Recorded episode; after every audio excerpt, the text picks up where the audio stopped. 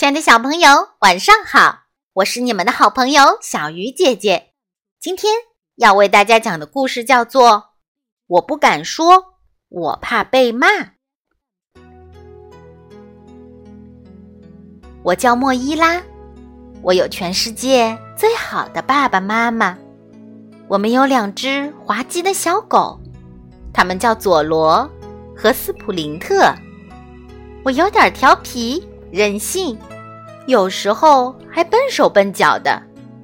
妈妈说：“没关系，宝贝。”可我还是挺烦恼的，尤其当我有事不想也不敢说出来的时候。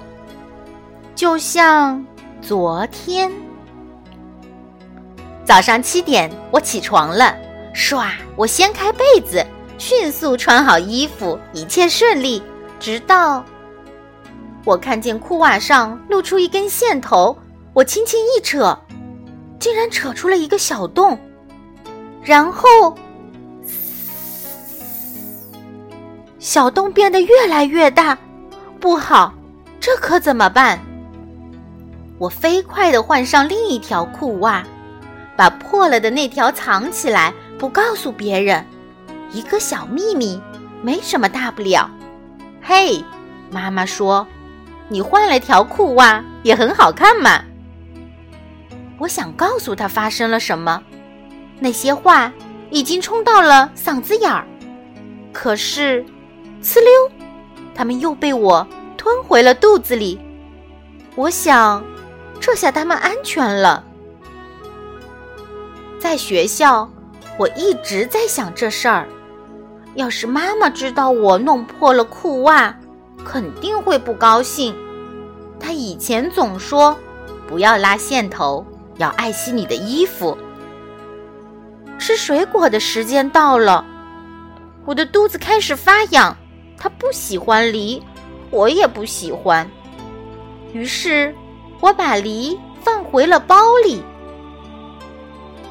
放学后，本杰明要到我家玩，我们一块儿往家走。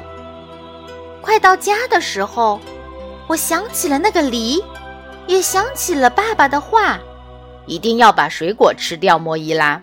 维生素是我们的好朋友。要是爸爸看到梨还在我包里，他肯定会生气。知道我是怎么干的吗？我迅速的把梨掏出来，扔进了垃圾桶里。我们一进家门，爸爸就问：“宝贝儿，今天过得怎么样？”我差点儿就要张开嘴，把裤袜和梨的事儿告诉他。这时，我听到本杰明在喊：“莫伊拉，快来！我有一个绝妙的主意。”于是，我把那些小秘密又咽回了肚子里。那里的空间足够大。我以后再告诉爸爸。我们结婚好吗？本杰明热切地问我。我穿你爸爸的西装，你可以穿你妈妈的婚纱，太好玩了！我立刻大喊：“好啊，我愿意，我愿意！”这件婚纱显然太大，也太长了，可我看上去多美呀！本杰明。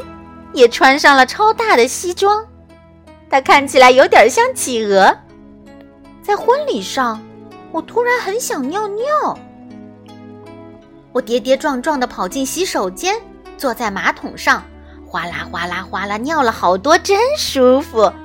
不好，我光想尿尿的事，居然没有注意到我全尿在了婚纱上，真是太可怕了。我慌慌张张地脱掉婚纱，把它挂回了衣柜里。我告诉本杰明，他该回家了，婚礼结束了。妈妈回来了，她亲吻我，又拥抱我。回家真好，她说：“我们十五分钟后开饭。”我想告诉妈妈婚纱的事儿，可我就是不敢，太糟糕了。妈妈肯定会非常伤心，而我也觉得有些羞愧。